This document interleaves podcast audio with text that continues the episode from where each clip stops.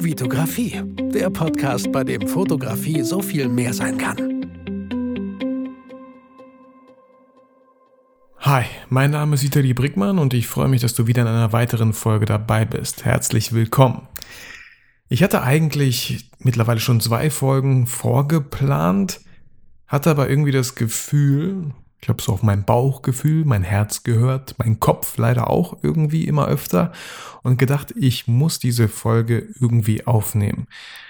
Einfach aus dem Grund, natürlich wie immer mit euch, mit dir meine Erfahrungen zu teilen, aber auch, weil ich das gerne für mich irgendwie wieder so therapeutisch mal, ja, auf den Tisch legen würde, einfach mal darüber, ja, zu reden. Und ich weiß nicht genau, wie ich diesen Titel dieser Podcast-Folge genannt habe. Ich bin mir immer noch nicht sicher, äh, ob es jetzt wirklich äh, die ersten Existenzängste sind, der, der Titel dieses Podcasts. Aber ja, darum soll es irgendwie erstmal gehen. Äh, ich lese auch heute keine iTunes-Rezensionen vor, aber vielen Dank für alle, die mich erreicht haben bis hierhin. Ähm, Existenzängste. Vielleicht fange ich einfach mal irgendwie an, wie, wie, fing das, wie fing das an? Ihr wisst selber, ich mache relativ viel. Ich mache viel auf YouTube, ich mache viel auf Podcast, ähm, habe ja eigentlich immer viele Aufträge. Und vielleicht übertreibe ich so ein bisschen mit dieser Folge, aber ich wollte euch trotzdem an meinen Gedanken teilhaben lassen, was ich so denke, wenn es bei mir ein bisschen, ja, irgendwie in letzter Zeit nicht so viel los war, sage ich mal. Letzten Monat, also wie läuft es bei mir ab? Wie verdiene ich Geld? Ich ähm, mache Aufträge, klar, größtenteils für die Werbeagentur, äh, auch Einnahmen durch Voice-Over, durch verschiedene kleine Kunden, durch Hochzeitsfotografie und so. Das ist so mein Einkommen, was ich habe. Und ja, es plätschert so ein bisschen mit YouTube und mal kauft einer ein Preset oder so, äh, mal so ein Videotraining, was wir da gemacht haben mit dem Hochzeitsfototalk, aber da muss man halt viel mehr Werbung machen, damit da irgendwas bei rumkommt. Ähm, Deswegen ist mein Haupteinkommen ja schon irgendwie so durch, durch, durch mein Freelancer wirklich, wirklich zu arbeiten und nicht durch Fotobattles oder so, die ich auf YouTube mache.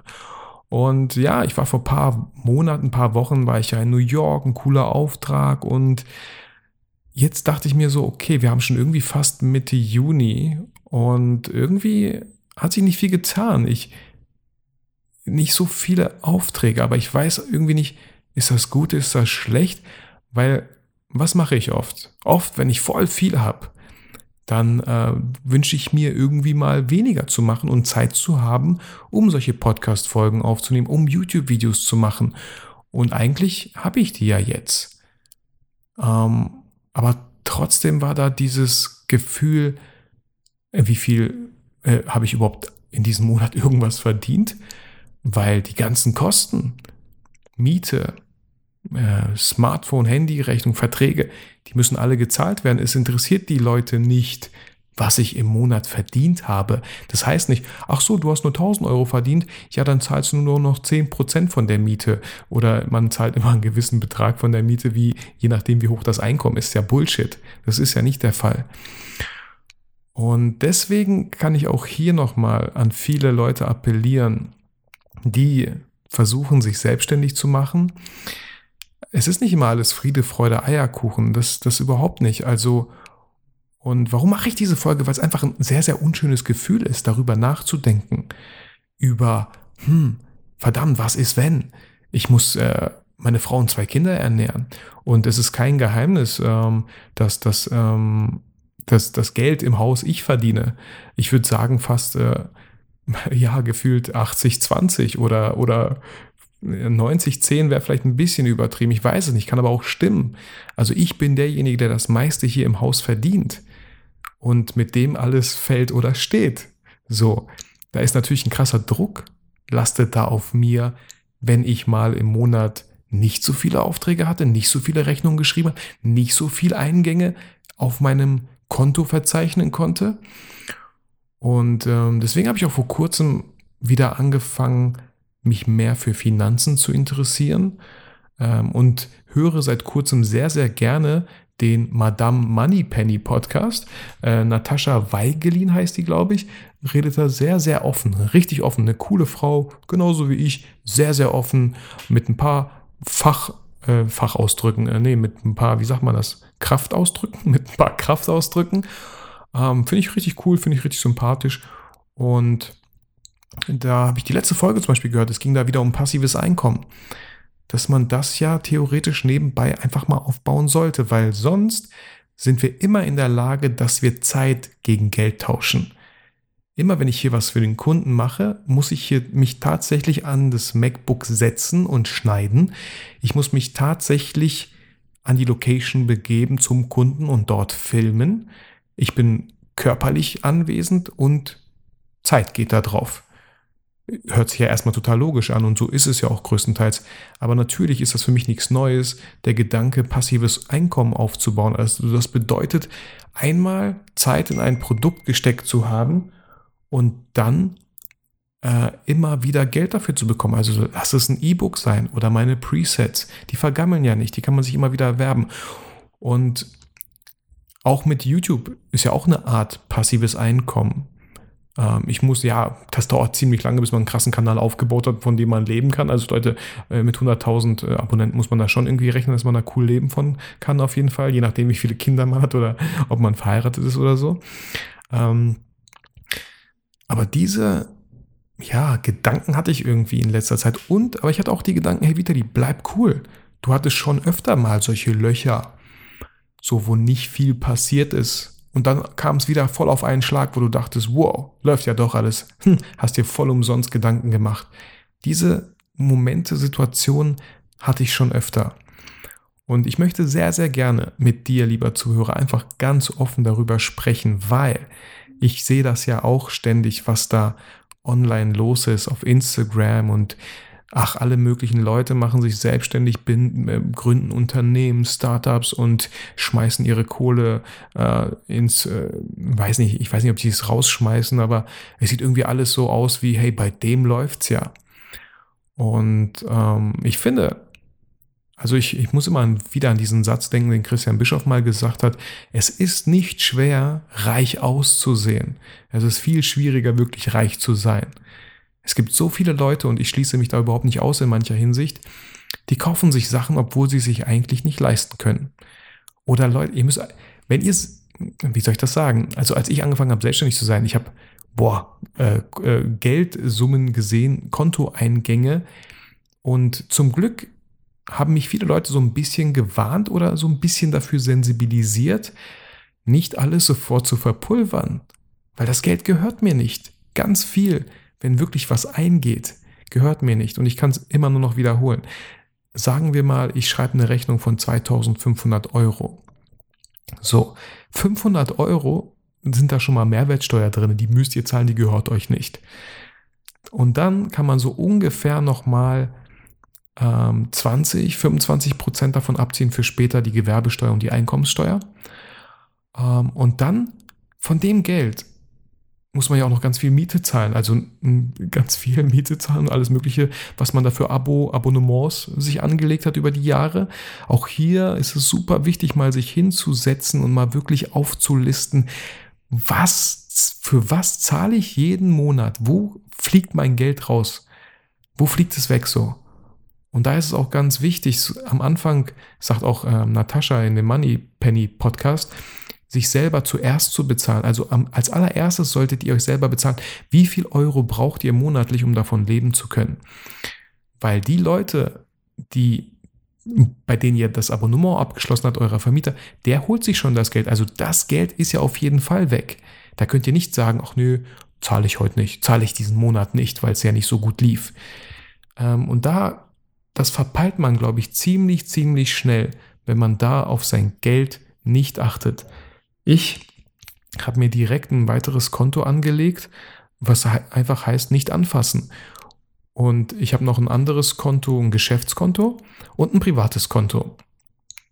Bei dem privaten Konto versuche ich immer so viel monatlich drauf zu lassen, ähm, ja, dass wir damit natürlich die Einkäufe machen können. Ähm, auch nicht zu viel, weil je mehr drauf ist, dann denkt man sich so, ach, ach komm, komm, lass mal diese neue Fritteuse kaufen oder den neuen Staubsauger oder so. Nein, ähm, ich versuche es auch ein bisschen zu gering zu halten, weil wenn man sieht, dass man kein Geld darauf hat, dann lässt man es auch. Dann geht man vielleicht nicht unbedingt mal wieder schön schick essen. Ähm, und auf meinem Geschäftskonto habe ich mir auch angewöhnt, äh, da bleiben immer ein paar 1000 Euro, hört sich jetzt viel an, äh, vielleicht so 2000 bleiben da, um, weil das Finanzamt bucht ja jetzt auch quartalsmäßig bei mir ab ähm, dass, dass ich nicht so einen Brief bekomme, äh, wir konnten davon äh, bei Ihnen nicht abbuchen. Deswegen ist da auf jeden Fall ein Teil drauf.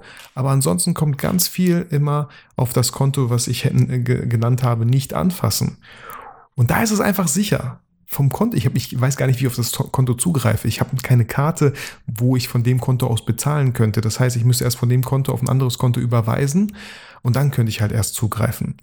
Und ja, ich habe eine Kreditkarte, das Limit ist bei 1,5 meine ich.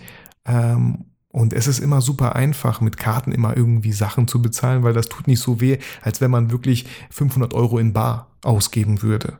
Das ist auch so ein bisschen der Nachteil, finde ich, an Karten. Ja, ich habe mir jetzt auch so eine N64-Karte bei der Bank besorgt, mit der ich einfach bargeldlos zahlen kann. Ach so, Kleinbeträge, Minibeträge, mal einen Kaffee für einen Euro bei McDonalds, einfach Karte dran halten.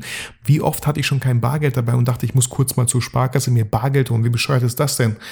Und das macht es einfacher, aber man vergisst auch, wie viel Geld man vielleicht ausgibt, weil es ja nur eine Karte ist, die man mal kurz auflegt.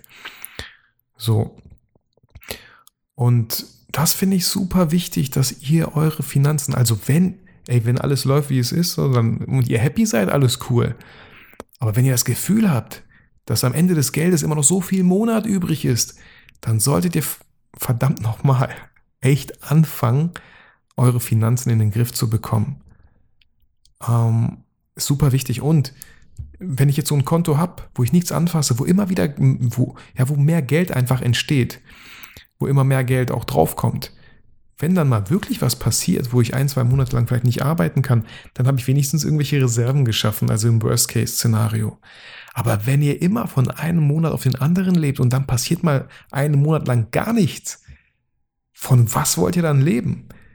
Also ich möchte, ja, ich möchte euch schon so ein bisschen äh, Angst machen, äh, dass Selbstständigkeit, Freelancer irgendwie nicht alles immer so cool ist.